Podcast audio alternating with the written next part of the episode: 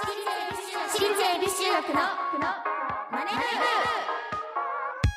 ブ朝のチャイムが鳴りました私たち私立恵比寿中学です今夜の担当は出席番号ラッキーセブン星名美玲と出席番号15番風の中がお送りしますこの番組では私たち私立恵比寿中学のメンバーがマネーお金について学び考え知識をつけるお勉強プログラムですということで皆様明けましておめでとうございますことで今年はどんな一年にしたいですか？目標ある？えー、どんな一年に？でもあのーまだエビ中に入ってライブも結構してるんですけどツアーとかはまだしたことがないので、うん。これからすることもあると思うので短期間で成長した姿を見せられるように頑張っていきたいなって思います。今年も真面目なのかで 頑張ってください。はい。頑張っていきましょう。はい。私はなんだろうな今年一年去年散々ジムに行くって言ったんですけど全く行かなかったので今年こそはなんか行きたいと思います。はい。ということで今年もよろしくお願いします。毎回ですねお題を決めて予習メンバーが先生となって勉強していきます。本日のテーマはお年玉で始められる投資。ということでお年玉もらったからなのかいつももらう？もらいます。毎年もらう？毎年もらいます。えお姉ちゃんとかからもらう？お姉ちゃんたちはくれないんですよ、うん。あくれないんだ。くれないんですけど。結構年離れてるんだよねそうお姉ちゃんと。ですだけどおばあちゃんとか結構あいつもくくれれるので。て今年もきっともらってるかな？はい。いいないいないいな。えそんなお年玉で始められる少額の投資についてを勉強していくんですけど、はい。あのこのマネ部でですねお金を勉強していつかは自分たちで事業計画を立てられるまで頑張っていきましょう。番組ではメッセージをお待ちしています。メンバーと一緒に学びたいお金にまつわる疑問質問をお待ちしています。多重日経エビチューマネブホームページメッセージフォームからまたツイッターハッシュタグエビチューマネブでお待ちしておりますそれでは私立恵比寿中学のマネ部本日も始めていきましょう。ののか授業の挨拶をお願いします。起立気をつけ礼私立恵比寿中学のマネ部この番組は東京証券取引所の協力でお送りします。アリとキリギリス。お先に失礼しますアリ課長今日も残業ですか？大変っすね。キリギリス君お気楽な君とは違うんです。私は会社のために身を粉にして働いてるんです。それが私の将来のためでもあるんです。僕だって将来に備えていますよ。君が？何を？長期投資の資産形成をしています。資産形成って簡単に言うけどね誰だってできるもんじゃないだろうよ。つまりはコツコツ働くしかないんです。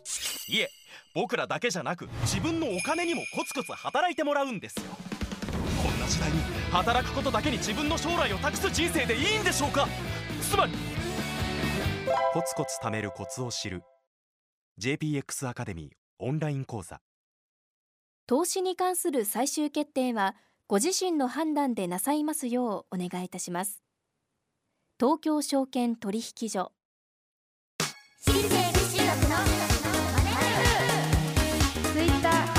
エビチューマネブでお待ちしております。今日の授業はお年玉で始められる投資。ガラガラガラガラ。星名先生が授業を始めます。ほらののか。机の上におせちを広げないっていうか学校におせちを持ってくるんじゃない。先生お年玉ください。お年玉何に使う気だ？えっと洋服買ってお菓子買ってこら投資に使いなさい。ほらさっさと教科書の12ページ目。お年玉で始められる投資を開きましょう、い。それでは授業を始めます。第1問。投資というとまとまったお金が必要というイメージがあるかもしれませんが実はお年玉やお小遣いでも始められることは可能です。はい。ちなみにですね投資のリスクを抑える方法として資産や投資のタイミングを分散させる分散投資株などを長く保有し続ける長期投資。最後に定期的に金融商品を購入する積み立て投資の3つのやり方があります。はい。ではこの3つの中で少額投資に最も適していると言われている方法がありますがそれはどれでしょう？えー、どれだろう？ね株の時はね長期がうん。一番安定してるよって習いましたけど今日は少額のね投資なのではい。えー、どれだろう？あるかな？え長期じゃないんですか？長期ですかね。違う？ですかね。違うか？なんだじゃちょっとずつお年玉を貯金していくようなイメージと言えばいいんですかね。ああーああじゃあうん。えっと積み立て投資？おおきっと積み立て投資だと思います。はい。あのほらやっぱさめちゃくちゃお金持ってたらさ長期でもさもし何かあってもさずっとさ保有できるけど、うん。きっとねそんなにお年玉ってもらえてもさまあまあそんなそうですね。やっぱ他にも買いたいものもあるし、うん。投資にかけられるお金は少ないと思うのできっと積み立て投資をしてコツコツとうん。自分の資産を増やしていくやり方がいいんじゃないかなと思います。はい。それでは第2問。はい初心者はどんな株式に投資をしたらいいのかわからないしほら大事なお年玉をなるべくねリスクにさらしたくないなっていう気持ちがありますよね。はい。そこで投資にはいろんな種類がありますがその中でも少額から運用をプロにお任せできる商品があります。この商品のことを何というでしょうか？え？投資を誰かにお任せすることができる。なんだろう。誰かにお任せその言い方というかヒントください。投資を投資を。投資なんとか。投資。なんとか。ですね。ほらお任せして。託して。お願いします。あ。信じて託します。投資信託。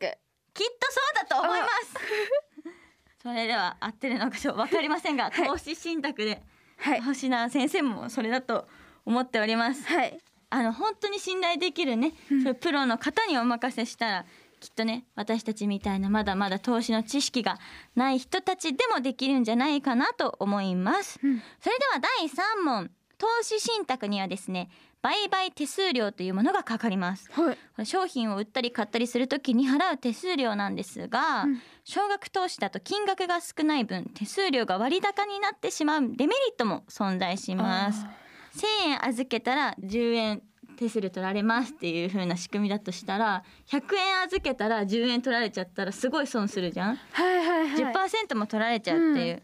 だからそういうコストを抑えたいんですけど、はい。なんとね実はこの投資のコストを抑えるための制度があります。はい。この制度のことを何と言うでしょうか？えこれ多分ののか聞いたことありますよね。ある？やったかな？やったか。やってないかな？やったんだ。え？ヒントは英語の4文字。でも今までマネ部でやってきた中で、うん。その4文字だとニーサ？ニーサ！みたいな？やったよね。やりましたね。きっとそうだと思います。おうということでですねいろいろと今回はですね詳しくお話を伺っていこうと思いまして今週も特別講師を読んでいます。はい。ということでここから先は講師の方に詳しくお話を聞いていきましょう、はい。お金に詳しいおじさん3号東京証券取引所の猪瀬俊夫さんです。よろしくお願いします。よろしくお願いします。明けましておめでとうございますです明けましておめでとうございね。ます。早いですね。早いですね。もう2022年。よはい。ということでよろしくお願いしろます。しくお願いしますでは積み立て投資っていうお話があったと思うんですけども、これね何回も出てきた重要なキーワードになりますので、改めてここからポイントをお話ししたいと思います。はい、はいえー先ほどのですねお二人の授業の中にもあったようにあの投資にはですねまとまったお金が必要ではと思っている人が、ね、非常に多いんですけれども、この積み立て投資っていう投資スタイルであれば少額から始めることができるんです。うんまたこの積み立てっていうのがポイントで毎月とか毎週とか自分で決めたタイミングで自分で決めた金額分の金融商品を自動的にね購入していくスタイルになります。だからお二人なんかすごく忙しいと思うんですけども一度設定しておけば、まあ、忘れることなくですね自動的に投資をまあ継続していくことができるという形になりますね。はい。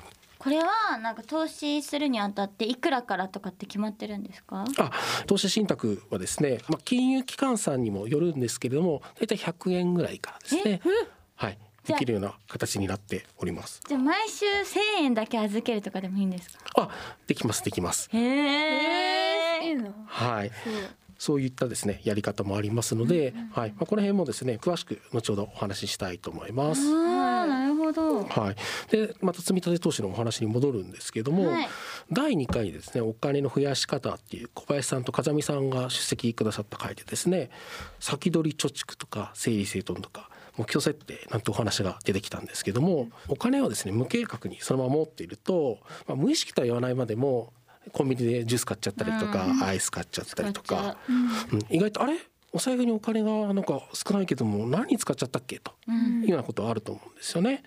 でそこでですねお金がですね、まあ、自分のお財布に入る前、まあ、給料もらってお財布に入る前に自動的にそのお給料からですね例えば月に1万円を積み立てて投資しておけば1年間でですね12万円も自動的に投資ができたことになると。えっとまあ、結構な金額ですよね。でこれまだ1年ですけどこれ10年もすると120万円にもなりますし、まあ、この120万っていうのはあくまで自分で出したお金ですので、まあ、元本って言い方しますけれども、これがですね例えば利回りって言って1年間に何パーセント増えました運用してって何パーセント増えましたっていうのが積み重なっていくと、えー10年でですねこれは約140万円弱ぐらいまでですね、まあ、これ3%っていうような倍でえー想定してますけれどもであれば大体それぐらいまで増やすことができますと、まあ、ただ、あのー金融商品はですね価格が下がってしまう可能性もあるんで必ず増えるというものではないですけれども、まあ、そういったこともできますよという形になりますね。うん。それは勝手になんで増えていくんですか？あこれはですね投資信託っていう先ほどあのプロが運営してくれるっていうお話があったと思うんですけども、じゃあここからちょっと投資信託のお話についてね、はい説明したいと思います。で投資信託っていうのはですねさまざまな会社の株式とか債券っていうのをですね組み合わせてこうごちゃ混ぜにしてそれを小分けにしてですね皆さんに販売する金融商品になります。でどういう仕組みかっていうとその投資信託って商品を買いたいよっていうですね投資家さんからお金を少しずつ集めます。でファンドマネージャーさんっていうですねお金の運用のプロがですねその投資を希望する個人に代わって投資先を決めてですねまとめて運用する形になるんですね。つまりその投資信託であれば運用のプロがですねいろんな銘柄を積み合わせてそれを小分けにして販売してくれますので購入する側はですね少ない金額から少しずつですけれどもたくさんの種類の株式に小分けにですね投資することができるという形になります。要はプロが運用してくれているのでその個人でですねどこの会社の株が伸びるんだろうとか探すのはなかなか大変ですけども、あのこの投資信託っていうのもいろんな商品があっていろんなテーマごとにあります。はい、例えばですね分かりやすく言えば例えば自動車産業に特化した会社さんの株を選んで買いましょうっていう商品もあったりとか、あとは先進国って言って例えばアメリカ、えー日本えーヨーロッパみたいなですね比較的経済が進んでる国の中でその中でも成績が良さそうな会社を選んで投資しましょうみたいなものがありますので、えー、とそういったところをまあプロの皆さんが投資していってくれるとそうするとその会社たちが成長すれば、えー成長した分の、えー運用が返ってくると。いう形で言います、まあ、逆にですねこのコロナ禍のようなですね、誰もが想像できなかったようなことがあるとそのタイミングがぐっと落ちてしまったりっていう、まあ、危険性はあったりとかしますけれども、えっとまあ、このコロナ禍を見てると分かると思うんですけどもその後どんどんこうワクチンができてまた経済がこう普通にと言いますか、もうむしろそれ以上に今はこう逆に今むしろこう拡大に向かっているようなこともありますので、えーそういったところで投資信託ですね買っておくとそのお金をですね銀行に貯金で入れておくだけですともう決まった率しか利息しか増えませんけれども、えー投資消費消費信託みたいなものを買っておくとそのテーマに基づいて、えープロが運用してくれてますので、えーちょっとずつ増えていくと。はい形になります。なるほどじゃあ完全にお任せして大丈夫なんですあのまあ、当然皆さんでですね定期的にその見る必要はあるとは思いますけれども、自分でですね買ってほっとくのと比べればプロがちゃんとですね、えー定期的に見てで、えー毎月ですね、えーどういう運用をしてますっていう報告書が届けられたりとか、えーそういう形もありますのでそうですね、えーお任せできるんじゃないかなと思います。ただここで注意が必要なのはあのプロにお任せしてますので当然ですね、えーコストがちょっとかかってきてしまうっていうところだけはですね、えー注意が必要っていうのとそのコストも、えー先ほど言ったようにいろんなテーマごとにいろんな投資信託ああるってお話ししましたけども、そのテーマことによってちょっとコストが高めのものがあったりとかあとは低めのものがあったりとかあとは取り扱いをしているですね金融機関さんによって値段がですねちょっとずつ違ったりっていうのがあるのでそこは注意が必要ですね。はい、なるほど。ちゃんと自分でチェックしてからそうですね。はい。はい、ありがとうございます。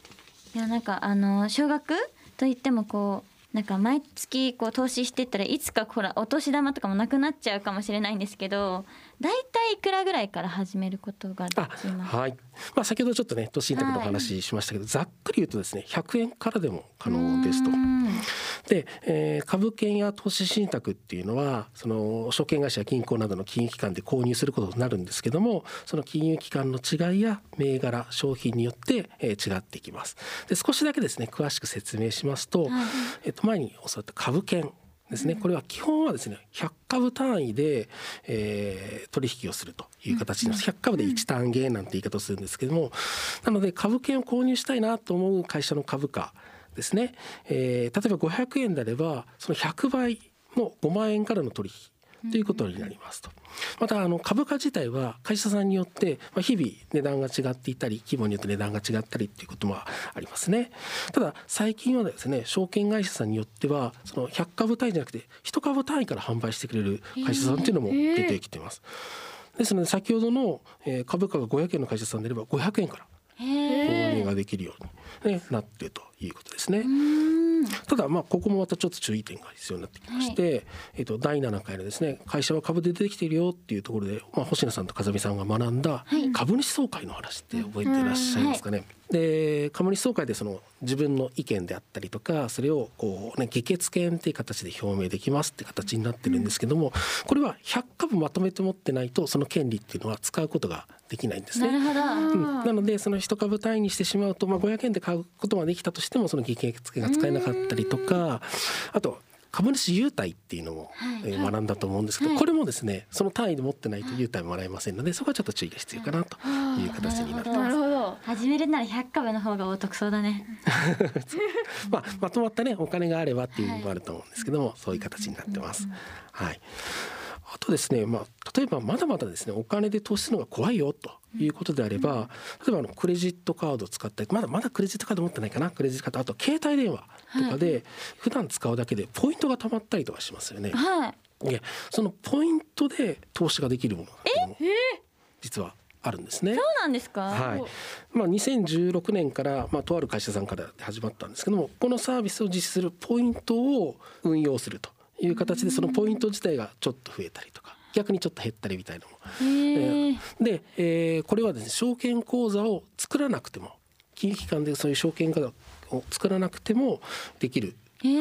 ところがありますので、まず投資はですね実際にお金使う前に、えー始めてみようっていうですね、いう形で試しにやってみるっていうのも一つの方法としていいのかなと。始めやすくなりますね。実際にお金が減るわけじゃないので。はい本当初心者でもやりやすいようななんか制度がたくさん最近は増えてるって感じなんですか？あそうですね。先ほどの2人の授業にも出てきましたけれども、NISA っていうものがありまして、これはですね国が用意してくれた、まあ、あの株式投資のコストを抑えるための有効でお得な制度の一つになります。でこれ何かっていうと、まあ、NISA っていうのは少額投資非課税制度っていうんですけれども非課税ですね。税金がかからない、まあ、通常のですね株式や投資信託の取引では売買した時の儲け分とかですねあと配当金って言ってこうお金ですね株持ってると、えー一定程度お金がですねもらえたりとかするんですが、それには約20%の税金がかかってるんですよ。結構な金額ですよね。はい、これがねなんと NISA を使うとはい。非課税になるという形になってます。すごい。じゃあはい逆にニーサを使うときになんかお金かかったりとかってする。あこれはあの国の制度ですから、えー、NISA を使うとお金かかるってないんですがいろんな条件が実はあったりします。はいただこれをですね詳しく説明ししようとするとですねかなりの時間かかってしまうのでここはですねまあ次回以降ですねまた詳しくお話しできればなとはい思います。ありがとうございます。ありがとうございますすごいたくさん勉強になったね。すうんうんごいありがとうございます最後に今日のお年玉で始められる投資7日なりにまとめるとリスクを抑えて投資すると良い。次回もしっかりお勉強していきたいと思います。ラジオ日経私立恵比寿中学のマネ部。私立恵比寿中学のマネ部。中学のマネ部エンディングとなります。すごくね。勉強になったね今日。もすごいわかりやすかったし。わかりやすいね。投資信託ってそう。すごい。難しい言葉だなと思っていたけど、なんか私たちもできそうだし、うん。のもなんならお年玉から本当に始められそうだね。ね。頼めるのでプロの方に、うん。すごいいいなって思いまやっしてたみようって思えるね、はい。うんうんうん。じゃあののかからお知らせお願いします。はいライブアルバム「エビ中修正とオケラと音楽の輝き」題して中音2021のライブアルバムが12月22日水曜日に発売されました。また私立恵比寿中学9人体制初のアルバムが3月に発売になります。現在サブスクにて第1弾リード曲「エニータイムニウェア」が配信中です。この曲は TikTok でも常緑が流行している大橋ちっぽけさんに作っていただきました。ぜひ聴いてください。ここで次回の宿題を発表します。宿題は海外と日本の金融教育の差です。番組ではメッセージをお待ちしています。今日の授業の感想次回の宿題についてそしてメンバーへのメッセージ。宛先はラジオ日経エビ中マネ部ホームページメッセージフォームからそしてツイッターハッシュタグエビ中マネ部でお待ちしています。